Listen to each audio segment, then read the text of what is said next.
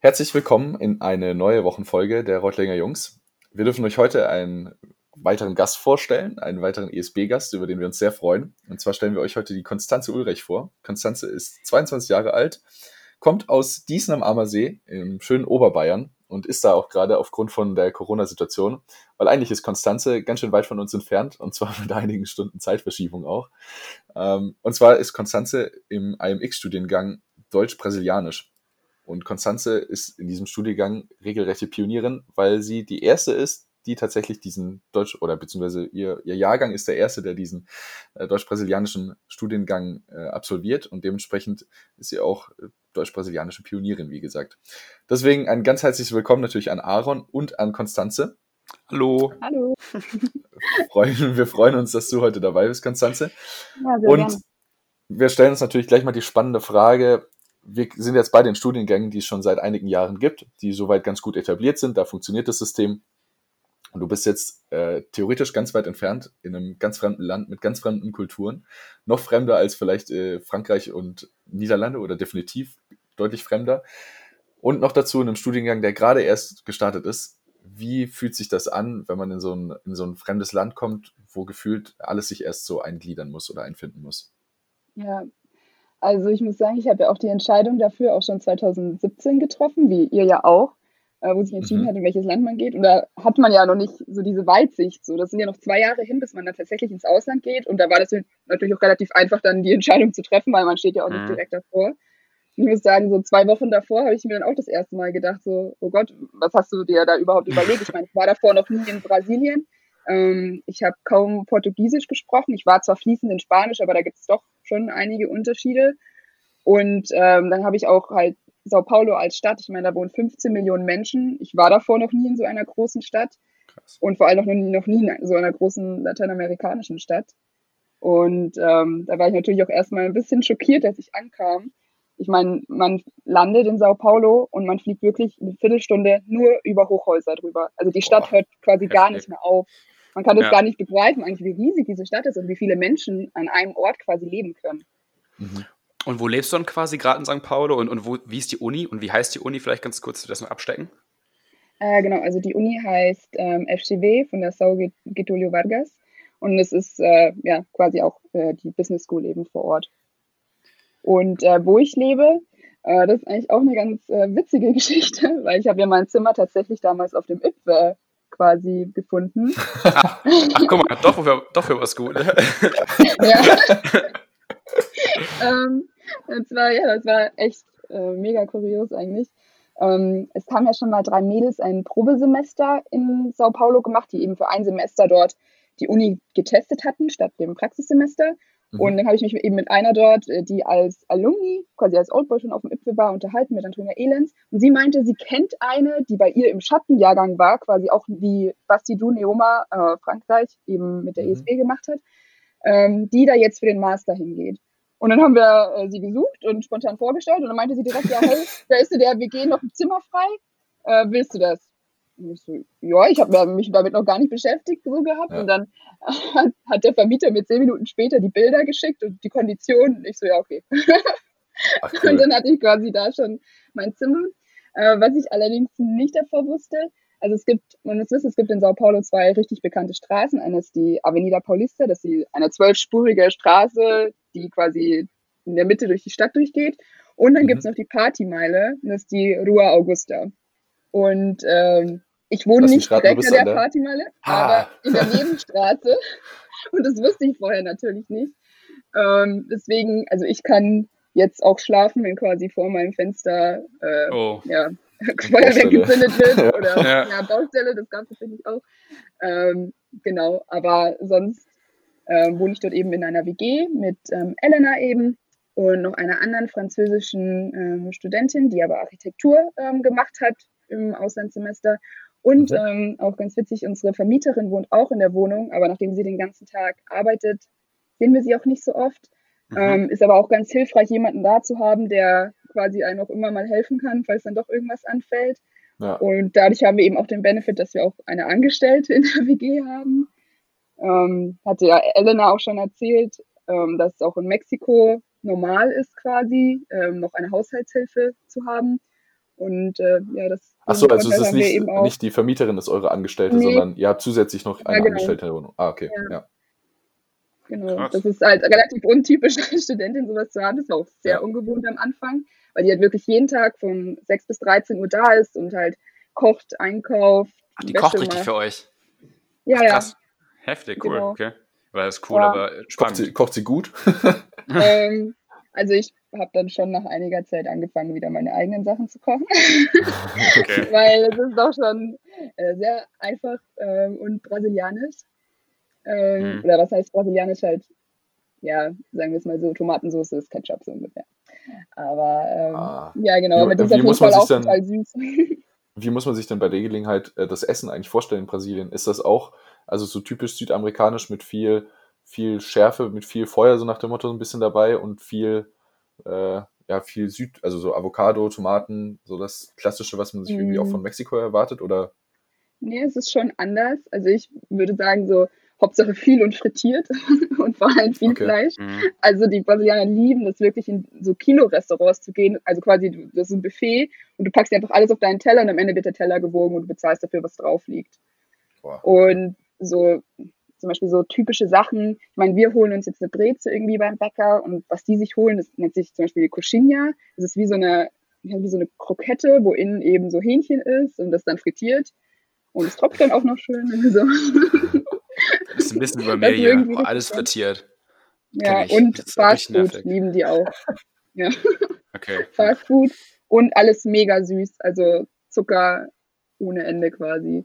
Obwohl es bei euch Genau. so, so warm ist, also ich meine, so wenn ich jetzt eigentlich so warmes und feuchtes oder so, so schwülwarmes Klima habe, ist ja eigentlich angenehmer, irgendwie jetzt nicht vielleicht so fettig und frittiert zu essen.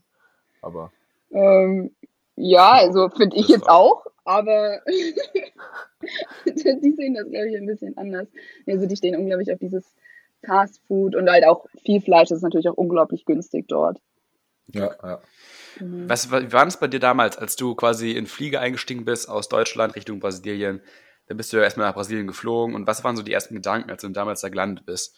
Hattest du mehr Vorfreude? War das dann mehr doch die Angst die überwogen hat? Oder was war es? War es einfach so ein Kulturschock von Anfang an? Oder wie hast du das am Anfang erlebt? Mm, Also am Anfang war ich natürlich wahnsinnig gespannt, aber ich hatte auch eine ziemliche Vorfreude eigentlich auch, weil ich endlich wieder so mal rauskomme, was Neues erleben. Und ich meine, daraufhin haben wir ja auch vier Semester hingearbeitet, quasi auf diesen Moment halt ins Ausland zu gehen und eben diese neue Erfahrung zu machen. Ja. Ähm, genau, und dann steigt man eben beim Flughafen dann in, in das Uber ein und fährt dann erstmal vom Flughafen so eineinhalb Stunden halt in die Stadt. Und natürlich sieht man da auch viele Dinge, mit die man eigentlich schon damit gerechnet hat, dass man sowas sehen wird. Also halt wahnsinnige Armut, viele Menschen, Mhm. die auf der Straße leben, Kinder, die auf der Straße leben. Ähm, Eine ganz kurze aber Frage, die ich habe. ja, Wurdet ihr von der ESB darauf vorbereitet? Also hast du da irgendwie auch gehört, okay, es gibt diese Armut da vor Ort, es gibt diese auch vielleicht Kriminalität in der Hinsicht. Äh, habt ihr da irgendwie eine Schulung bekommen oder gab es irgendwie Informationen vorher schon vorab? also ich sage mal, eigentlich ist das ja auch allgemein bekannt, dass Mhm. das eben dort so Ja. ist. Also ich habe jetzt keine spezielle Schulung bekommen oder so. Also man weiß natürlich, dass äh, es dort Kriminalität gibt, dass ähm, es eine große Spaltung in der Gesellschaft gibt, ähm, ein kleiner Anteil sehr, sehr reicher und eine große, ja, ein großer Anteil an sehr armen Menschen auch. Mhm. Ähm, aber natürlich das dann erstmal so zu sehen und dort zu leben und sich Ja. auch dort in diesem ja, Gefälle irgendwie einzufinden, äh, war dann eben, also ich glaube, da kann man sich gar nicht richtig drauf vorbereiten.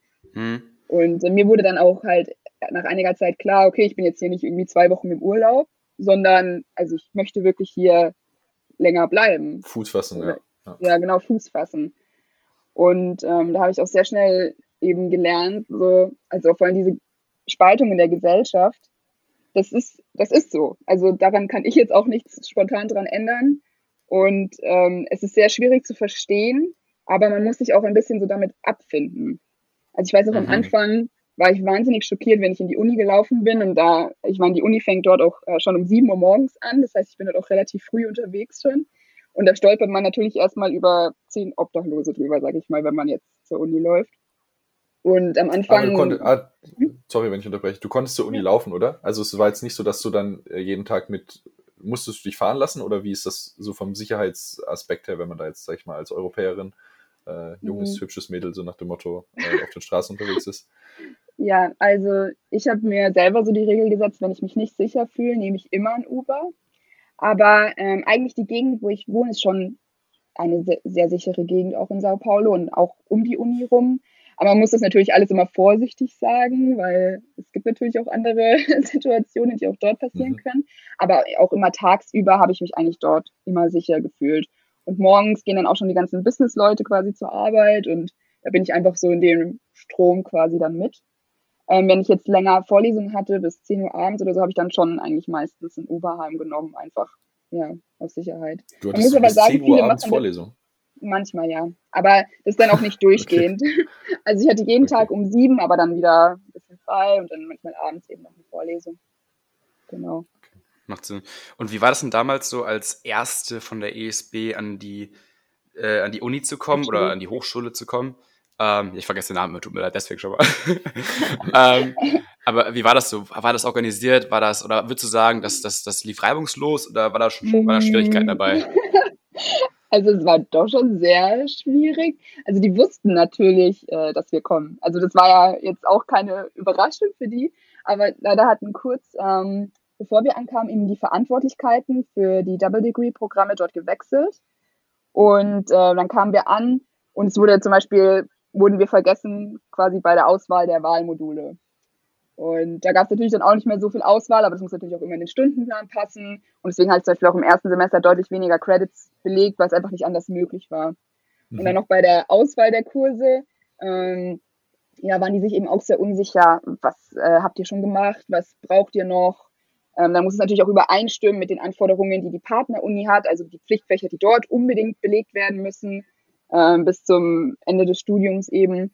Und das war schon äh, relativ schwierig, da am Anfang eben dann erstmal quasi sich so einen Tagesablauf auch zu schaffen, dass man eben weiß, ich muss jetzt dahin, ich muss jetzt dorthin. Ähm, ich habe ja. eine Vorlesung jetzt. Ähm, also das war schon, ja, schon recht schwierig am Anfang. Kann man, kann man sich vorstellen. Ich glaube, das ist eine richtige Hürde. Ich, also da schon mal großen Respekt an der, an der, an der Stelle, glaube ich. ähm, ich kann mir das, boah, ich weiß nicht, also als ich damals nach Australien geflogen bin, ich, jetzt kommt ja die Lisa, ich weiß, tut mir leid. Aber weiß damals natürlich auch, als ich in den Flieger eingestiegen bin, ich hatte tausend Fragen im Kopf. Um, ähm, und als ich auch gelandet bin, dann über Sydney geflogen bin und ich wusste einfach damals erstmal gar nicht, wo ich hingehen soll. Die Stadt ist so groß und so viele Menschen und ich kenne ja auch keinen. Um, ähm, wie hast du es da am Anfang hingekriegt, dass du nicht total überfordert warst, dass du da irgendwie erstmal Fuß gefasst hast? Wie lange hat es gedauert und auch vielleicht für zukünftige ESBler, die sowas machen oder auch generell für Leute, die ins Ausland ziehen, weg von der Familie. Was könntest du da für Tipps vielleicht geben? Wie kann man da schneller Fuß fassen? Wie kann man da ja, sich besser wohlfühlen, zu Hause gründen irgendwie?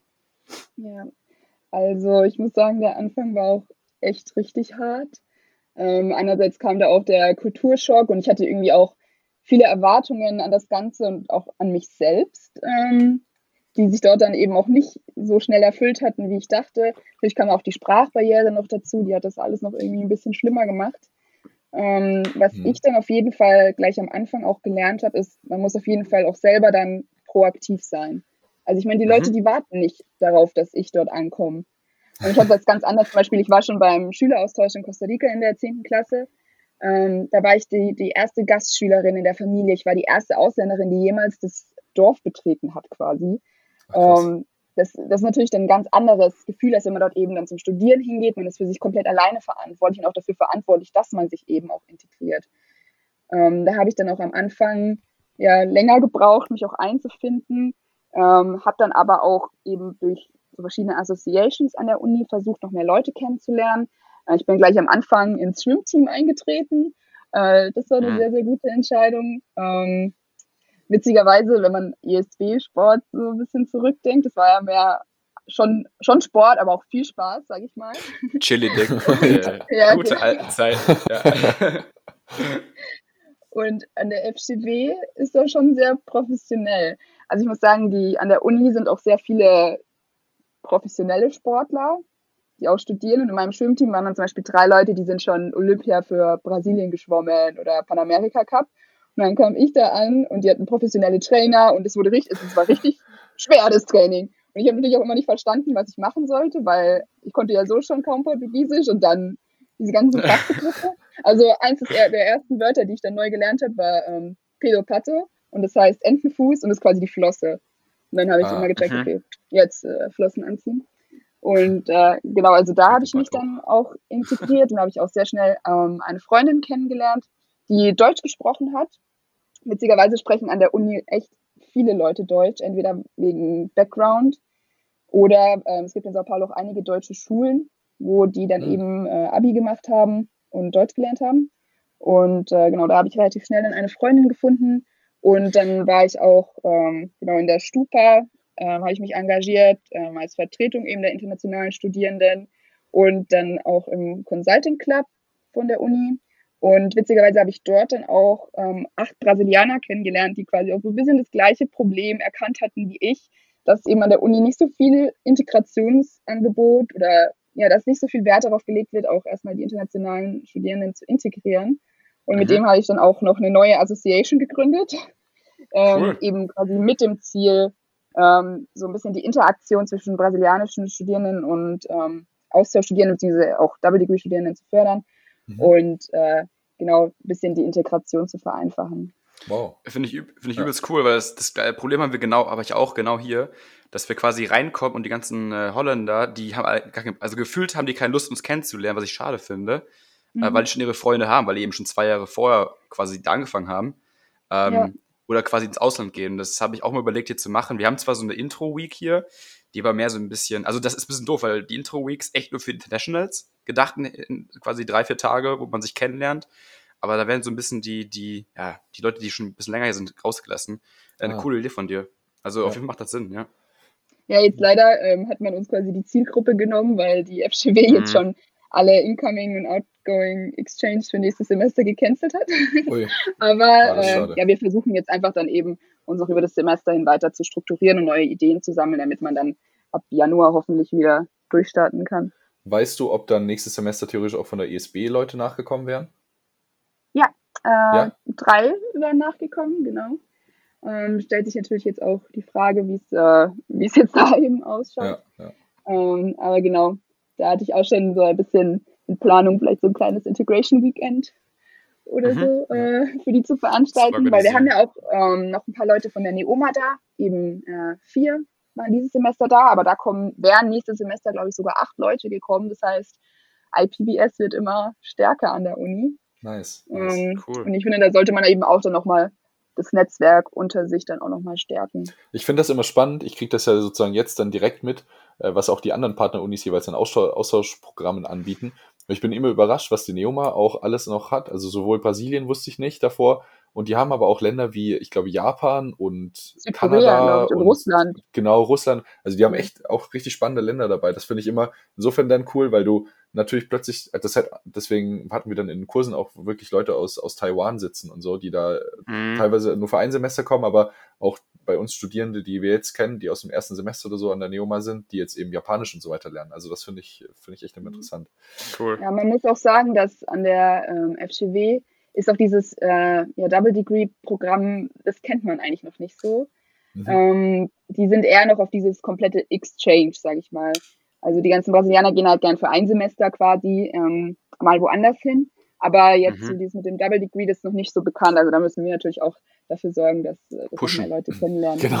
Pushen, pushen, pushen, pushen. Pushen. Sehr schön. Nee, aber finde ich top, dass du dich da so organisierst. Das ist auch wieder schön das Zeichen von diesem ganzen IPBS und äh, IMX-Spirit, der, da- der da durchkommt. Ähm, du hattest gerade noch angesprochen, Sprachbarrieren, weil, wenn ich es richtig weiß, du hattest da vorher keinen großartigen Brasilianisch-Kenntnis, äh, Po- Portugiesisch-Kenntnisse, richtig? Ja, also wir hatten ein Semester einen Kurs an der ESB, aber der war schon sehr ähm, schwierig. Also das war nur Wirtschaftsportugiesisch und das war quasi ein bisschen von 0 auf 100. Klar, durch Spanisch hatte ich auch schon einen Vorteil, natürlich viel mehr verstanden. Lesen war eigentlich fast kein Problem.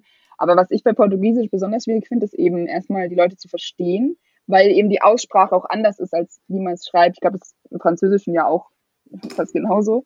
Ähm, und äh, dann natürlich auch ähm, mich selber auszudrücken, sodass die das verstehen. Mittlerweile habe ich so Mhm. ein ganz gutes, äh, die nennen das immer so Portugnol, also so Portugiesisch, Spanisch. Aber am Anfang, also ich meine, in der Uni können ja schon viele Leute auch Englisch. Das ist natürlich auch, hat ja auch viel mit Bildung zu tun. Aber wir mussten zum Beispiel am Anfang unsere ähm, Geburtsurkunden übersetzen lassen. Also natürlich ist Brasilien unglaublich bürokratisch und wenn man sich dort anmeldet in der Stadt, da braucht man 10.000 Dokumente und eben auch so eine übersetzte Geburtsurkunde. Und ich war in diesem Übersetzungsbüro und es konnte niemand Englisch. Oh und meine erste Frage so war erstmal so, okay, wer übersetzt denn das? also, ja. wie wird das hier? Und damit muss man sich aber irgendwie auch abfinden, weil daran kann ich ja jetzt auch nichts ändern, außerhalb eben an meinem Portugiesisch zu arbeiten und halt wirklich zu schauen, dass ich auch Portugiesisch spreche. Weil leider hatten wir im ersten Semester auch kaum Vorlesungen auf Portugiesisch, also wir haben das meiste noch auf Englisch gemacht. Aber ähm, für dieses Semester habe ich mir jetzt, glaube ich, habe 80 Prozent der Vorlesungen auf Portugiesisch. Mhm. Und äh, da merkt man auch, dass man natürlich auch viel schneller dazu lernt, dadurch, dass man nicht immer dann quasi aus Einfachheit dann auch Englisch reden kann, sondern einfach mal okay, wirklich sprechen muss. Aber vielleicht einmal ganz kurz, an, im ähm, Werbungsgespräch an der ESB, im Aufnahmegespräch war es Spanisch, richtig?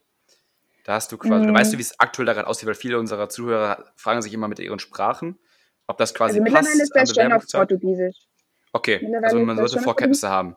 Mhm. Bei mir war es damals so, dadurch, dass ich ja die Erste war, ähm, hatte ich das Gespräch zur Hälfte auf Spanisch, weil ja. Ähm, es ja noch nicht sicher war, Brasilien oder Mexiko.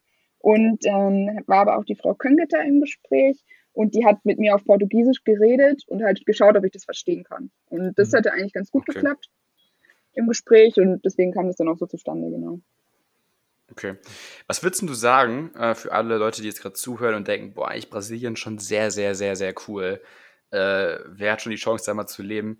Was würdest du sagen, sind vielleicht drei Dinge, die dir gerade einfallen, wo du sagst, okay, das macht echt Brasilien aus, das ist die geilste Erfahrung oder das ist einfach etwas, worauf ich richtig stolz bin, dass ich da vor Ort studieren darf?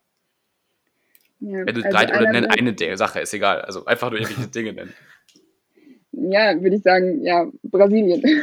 Weil man muss sich vorstellen, dieses Land ist eigentlich ein ganzer Kontinent. Also wenn man mhm, mal sieht, riesig, ne? über was sich das erstreckt. Ja. Genau. Und es, natürlich, es gibt dort auch nichts, was es nicht gibt. Es zählt sowohl für die Stadt als auch für das Land an sich.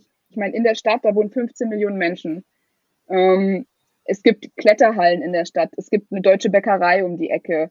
Ähm, ich meine, es gibt dort alles, was man sich vorstellen kann, was man eben als Benefit hat, wenn man in so einer riesigen Stadt lebt. Aber auch das mhm. Land an sich, ähm, man kann den Norden mit dem Süden auch überhaupt nicht vergleichen. Was es dort alles an verschiedenen Dingen gibt. Im, im Süden unten eben die Wasserfälle, die Iguazu-Fälle. Im Norden dann wunderschöne Strände wie in der Karibik. Man kann auch wandern gehen an Tafelbergen. Und natürlich auch die brasilianische Kultur. Also jetzt mal beim, angefangen beim Karneval über das ganze Jahr diese, auch diese Lebensfreude teilweise von diesen Menschen. Zum Beispiel auch jeden Sonntag wird in Sao Paulo die Hauptstraße, die Avenida Paulista, die eigentlich zwölfspurig ist, komplett gesperrt. Also da fährt dann den ganzen Tag kein Auto. Und mhm. da gibt's dann überall in der Stadt links und rechts ähm, kleine Bands, die spielen. Man kann überall Caipirinha kaufen, Kokosnüsse, ähm, kleine Märkte, Flohmärkte. Und das ist eben jeden Sonntag so. Und da geht man um 12 Uhr mhm. morgens hin und die Leute tanzen schon auf der Straße so ungefähr. Cool, das, wie in Mexiko ein bisschen, ne? Ja. Ich wollte ja, auch genau. sagen, das hat irgendwie diese Süd, äh, also die Länder da in Südamerika haben alle so, glaube ich, das äh, vereinen das alle, dass es zwar viel diese Kontraste gibt zwischen arm und reich, aber dass die Leute sich davon nicht wirklich so extrem stören lassen, zumindest nach außen und trotzdem diese unglaubliche Lebensfreude ja. am Tag legen. Äh, ja. Wir hatten sie damals Karneval schon, war natürlich unglaublich. Ja. Also, ah, hast du teilgenommen? Kann man sich gar nicht vorstellen. Ähm, ja, genau, also das war eben im Februar dieses Jahres noch. Um, ähm, und da war ich zum Beispiel in einem Abend in dem, so, das nennt sich Sambadrom. Und es ist das, was man bei uns quasi im Fernsehen sieht, diese Samba-Schulen äh, mit diesen riesigen Figuren, die wirklich riesig sind, also die sind 30, 40 Meter hoch, ähm, wo dann tausende Leute tanzen in den gleichen Kostümen und das ist ja so ein richtiger Wettbewerb. Also die trainieren ja das ganze Jahr nur darauf hin, dass sie dann da eben diese Show haben. Wahnsinn. Und das war unglaublich. Und wir hatten eben das Glück, weil unsere Vermieterin eben auch in so einer Samba-Schule tanzt und da konnten wir dann eben mitgehen und das uns alles mal angucken. Aber auch wenn Karneval ist in Brasilien, dann ist Ausnahmezustand. Also da ist dann ja. fünf Tage keine Arbeit. Cool. Äh, also, es, die, also es wäre eine andere Welt quasi und man geht eigentlich den ganzen Tag nur Party machen. Ich glaube, sowas vergisst man auch nicht. Ne? Das sind so Erlebnisse. Ich glaube, auch wenn es manchmal vielleicht schwierig ist, wie du, wie du schilderst, es kann mit Sicherheit sehr schwierig sein. Solche Erfahrungen machen es dann einfach auch irgendwie weg manchmal. Die bleiben in Erinnerung hoffentlich. Absolut. Äh, ja, genau. Das ist auch was echt richtig, richtig ja. Cooles, glaube ich. Ja. Was mir auch, dann auch geholfen hat, äh, war auch so ein bisschen, sich so eine eigene Blase zu erschaffen. Ähm, also quasi auch oft die Dinge zu machen, äh, die einem wirklich gefallen, halt viel mit Freunden zu machen und auch ein mhm. bisschen, ja, sich so seine eigene Welt auch zu erschaffen, weil natürlich, das ist die Realität, dass Armut herrscht. Und das kann man, wie gesagt, das kann ich nicht ändern. Und das werde ich jetzt auch spontan nicht ändern können. Aber ich muss eben auch versuchen zu schauen, dass es auch mir dort gut geht und ich mir eben auch diese, ja, wie gesagt, halt eben schaue, dass ich mir diese eigene Blase schaffe. Dann nochmal kurze Frage über Corona. Ich glaube, weil es einfach auch gerade spannend ist für dich auch. Ähm, du bist ja gerade in Deutschland wieder. Ähm, ja. Wie ist denn da bei dir so die, oder hast du von Corona da damals noch viel mitgekriegt oder war das dann quasi, äh, oder wieso bist du nach Hause? Wie war das damals und, und wie sieht gerade die aktuelle Planung für dich aus? Weil ich kann mir vorstellen, dass, wie du gesagt hast schon, wir arbeiten ja quasi zwei Jahre auf das Ausland mhm. hin und dann kommt sowas. Ich meine, das betrifft ja wirklich jeden weltweit gerade, aber manche eben anders natürlich. Äh, für dich natürlich super schade gerade. Gibt es die, die Chance, nochmal zurückzukommen nach Brasilien oder sieht es gerade echt schlecht aus? Oder gibt es gar keine Infos gerade? Wie sieht es ja gerade aus? Mm, also zum Beispiel jetzt gerade heute und morgen äh, habe ich keine Vorlesungen, weil in Brasilien die Feiertage von Oktober und November vorgezogen wurden, damit eben die Leute noch mehr eine Initiative haben, daheim zu bleiben ähm, und eben wirklich äh, in Quarantäne zu bleiben. Aber natürlich, man sieht es ja in den Nachrichten, in Brasilien ja, regiert derzeit Corona, würde ich fast sagen. Also mhm. das verbreitet sich unglaublich schnell und es wird auch nicht, äh, viele Menschen halten sich auch eben nicht an die Regelungen, aber man muss natürlich auch sagen, das ist natürlich auch schwierig für Leute, die eben keine äh, ja, Arbeitslosenversicherung haben oder die eben davon angewiesen ja. sind, auch ja. ihre Sachen auf der Straße zu verkaufen, daheim zu bleiben. Das, das geht eigentlich praktisch gar nicht. Ja, das geht ähm, nicht, und bei uns war es eben so, ich bin jetzt seit 17. März ähm, zu Hause und ähm, das hat eben damit angefangen, dass äh, natürlich man hat das überall in den Nachrichten mitbekommen, dass sich die ganzen anderen Länder langsam dicht machen, ähm, dass die Unis alles auf Online verschieben und so weiter. Und dann waren eben auch noch, ich hatte noch eine Klausur morgens, ähm, genau, und dann eben nachmittags kam schon die E-Mail, okay, habe sofort noch alles online. Und dann haben wir eben auch mit dem deutschen Konsulat gesprochen und ähm, eben Rücksprache mit der ESB gehalten und dann auch sehr schnell entschieden, okay, es ist besser, so schnell wie möglich heimzufliegen. Mhm. Und dann muss ich natürlich auch erstmal noch einen Flug bekommen. das ist auch nicht so einfach, weil ich hatte ja eigentlich einen, aber dann musste ich zum Flughafen, um den umzubuchen. Und ich war, ich habe drei Kreuzzeichen gemacht, dass ich endlich diesen äh, Flug sicher hatte. Und äh, bin dann eben auch die Tage drauf dann schon geflogen. Aber es war so, dieses Bewusstsein hat in Brasilien zu diesem Zeitpunkt noch gar nicht so geherrscht. Also die Partymeile ja. hatte das ganze Wochenende offen zum Beispiel. Okay. Und ähm, ja. auch, man hat noch nichts in den Supermärkten mitbekommen, dass irgendwie Leute mehr Sachen gekauft haben. Oder, also es war noch nicht so ganz angekommen. Also man wusste, ja, man wusste eben so ein paar, also es gab schon Fälle, aber man hat nicht so damit gerechnet, dass es jetzt wahrscheinlich so drastisch dann ähm, ja, sich verändern wird. Und glaub, äh, genau dann, ja, ja man, man weiß das auch einfach. Also man wusste das einfach zu dem Zeitpunkt auch noch nicht, was für Ausmaße das eigentlich annehmen wird.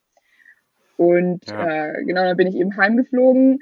Und das war dann an dem Tag wurde oder während dem Flug wurde auch von der EU eben oder von Deutschland eben erlassen, dass nur noch EU-Bürger einreisen dürfen.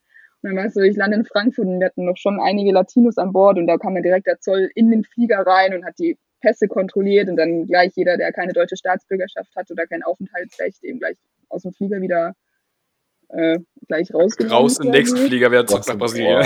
ja, genau. Also sowas habe ich auch noch nie erlebt. Also man hat sich echt so ein Krass. bisschen gefühlt, als würde irgendwie Krieg herrschen. Ja, ja. Äh, auch mhm. ganz komische Stimmung auf dem Flug und im Flughafen natürlich. Und äh, die FCB hat das aber relativ schnell auch umgeschalten mit den Online-Vorlesungen. Und das klappt eigentlich auch bis jetzt ganz gut. Eben nur, jetzt habe ich eben den Nachteil mit der Zeitverschiebung. Also, oh nein, also äh, bis um 3 Uhr nachts dann oh. die Vorlesung. Am Montag habe ich dann um 1 Uhr morgens meine Präsi gehalten. Aber ähm, ja, kann ich jetzt eben auch gar nicht ändern. Und ähm, genau, ich weiß natürlich jetzt auch nicht, wie es genau weitergeht. Ähm, hängt natürlich auch sehr davon ab, wie sich das noch weiterentwickelt in Brasilien. Ja. Und da sieht es ja zurzeit jetzt auch gerade nicht so gut aus. Ähm, mein Plan war jetzt erstmal eben in Deutschland Praktikum zu machen und eben abzuwarten. Aber ich möchte eben auf jeden Fall nochmal dorthin und ja. okay. ähm, weil ich eben auch die Wochen bevor Corona kam, ähm, ging es mir eben auch so viel besser dort. Ich habe ganz viele neue Leute kennengelernt im neuen Semester, weil ich auch endlich Kurse auch mit höheren Semestern hatte. Ähm, ich habe auf einmal auch ganz viele Komplimente bekommen, so, wow, dein Portugiesisch ist so viel besser geworden. Und dann quasi ja, Corona und äh, tschüss. Oh Aber ja, deswegen, aber es ist eben, man weiß nicht, wie es weitergeht. Aber das finde ich, okay. find ich eine schöne, schöne Geschichte in dem Sinne, dass man auch wieder merkt, es, klar gibt es diese Anfangsschwierigkeiten hinsichtlich äh, wieder dieser extreme Kulturschock und ich denke, je weiter wir uns eben in den, von Deutschland oder aus dem europäischen Raum entfernen, desto gravierender fällt der dann aus. Aber umso größer ist dann, glaube ich, auch die Freude, die man danach empfindet, wenn man plötzlich Fuß gefasst hat und merkt, hey, es geht voran, ich, ich komme hier mit Leuten zurecht, ich habe hier so ein bisschen mein soziales Umfeld. Ähm, das finde ich immer eine, eine, schöne Geschichte, dass es einfach mal wieder zeigt, so ein bisschen aus der Komfortzone raus oder ziemlich aus der Komfortzone raus, äh, belohnt einen Richtig aus der Komfortzone ja, raus. Richtig, richtig, einmal ganz ja. raus, aber das belohnt einen danach auch ungemein wieder, weil man ja, dann doch sehr genau. viel zurückbekommt. Könntest du dir den, also fürs Semester gehst du wieder zurück, aber könntest du dir jetzt auch vorstellen, sag ich mal, beruflich in Brasilien irgendwie noch was auszuprobieren oder da Fuß zu fassen? Ja, also äh, Mama und Papa jetzt mal bitte weghören. ähm, ja, doch, schon. Ähm, also hättest du mich zwei Wochen, nachdem ich dort gewesen wäre, gefragt, äh, hätte ich wahrscheinlich gesagt, nee, bitte kauf mir jetzt sofort ein Ticket nach Hause. Besser. Mhm. Ähm, aber doch mittlerweile, ich sehe einfach, dass diese Stadt auch unglaubliche Chancen bietet. Also dort gibt es wirklich alles von den Fintech-Unicorns bis zu den größten Konzernen der Welt. Alles sammelt sich dort quasi auf so kurz kleinem Raum. Mhm. Und ich habe auch gemerkt, um halt auch wirklich persönlich voranzukommen, muss ich halt auch wirklich aus dieser Komfortzone raus. Und wenn man ich glaube, man merkt halt jetzt, wenn ich zurückschaue, merke ich erst, wie viel ich eigentlich mitgenommen habe, auch aus dieser Zeit oder wie viel ich mich auch persönlich verändert habe, seitdem ich eben diese Erfahrung gemacht habe. Und ich glaube, manchmal muss man erst richtig am Boden landen, sage ich mal, bis man wieder weiterkommt. Und deswegen könnte ich mir ja. schon gut vorstellen, auch noch länger zu bleiben. Ähm, genau, auch der Arbeitsmarkt dort äh, bietet auch viele Möglichkeiten eben, dass ich auch, auch persönlich und beruflich auch weiter wachsen könnte. Aber ist natürlich jetzt alles noch nicht in Stein gemeißelt. In die Steine. Ja. ja super spannendes Thema. Äh, vielen Dank für die, In ups, für die Insights erstmal. Ähm, ich kann das äh, auf jeden Fall auch nachvollziehen, was du auch sagst, glaube ich, ist ja. sehr, sehr wahr, äh, auch mit dem am Boden liegen. Ich glaube, es ist super schwierig. Ich glaube, jeder, der sowas schon mal hatte, kann das sehr gut nachvollziehen. Ja. Ähm, dass wenn man irgendwie ganz wo neu anfangen muss, richtig auch Panik, Schiss hat, wie auch immer, und dann aber auch richtig viel daraus lernen kann. Also ich glaube, das sind die besten ja. Stories dann in, in 20, 30 Jahren am Lagerfeuer mit den Kindern oder so. ähm, Im Endeffekt, also so damals Motto, in Sao Paulo. Ja. Damals in Sao Paulo, als ich dann da irgendwie ja. Karneval war oder wo auch immer oder was, das ist echt richtig coole Stories. Also vielen Dank für die Insights. Ähm, ich glaube, äh, wie kann man dich denn am besten finden, dass wir zu einem letzten Sätzchen kommen? Ähm, wie kann man dich am besten finden, wenn jemand Fragen hat über Brasilien, über die Kultur, über das Sprachniveau, wie auch immer? Ähm, bist du da bereit, ein bisschen deine Storys zu sharen? Wie kann man dich am besten da finden? Ja, natürlich äh, bei LinkedIn unter Konstanze Ulreich oder auch gerne dann äh, bei Instagram. Ja, genau. genau. bei euch. Und dann leitet ihr mich weiter. Genau, das wäre gerne genau. teile ich da meine Erfahrungen. Wir, wir ich hoffe nur, dass es jetzt nicht abschreckend war oder so. nee, ganz Weil das ist wirklich eine super Erfahrung, ja. Ja. Sehr schön. Also vielen Dank, Konstanze, für deine, wie Aaron auch gerade gesagt hat, für deine Insights. Äh, wir haben uns sehr gefreut, darüber mehr zu hören über Brasilien. Ein super spannendes Land. Wir hoffen natürlich für ja, dich, gerne. dass es jetzt äh, bald weitergeht und auch für alle AMXler, die da jetzt gerade noch sozusagen in den, äh, genau. in den Seilen hängen oder beziehungsweise auf den wartenden Positionen und nicht und ein bisschen ungewisse starten. Dementsprechend dir eine schöne Woche, euch da draußen eine schöne Woche. Vielen Dank fürs Zuhören. Vielen Dank dir, Konstanze. Es hat uns sehr Spaß gemacht. Mhm. Sehr. Und dann, Wie sagt man auf Brasilianisch äh, Tschüss, bis nächste Woche? Kannst du bitte kurz machen? Ciao. Gut, alles klar. Auch die Italiener haben es noch in Brasilien geschafft. okay, cool. Perfekt. Gut, dann bis nächste Woche. Ciao. Ciao.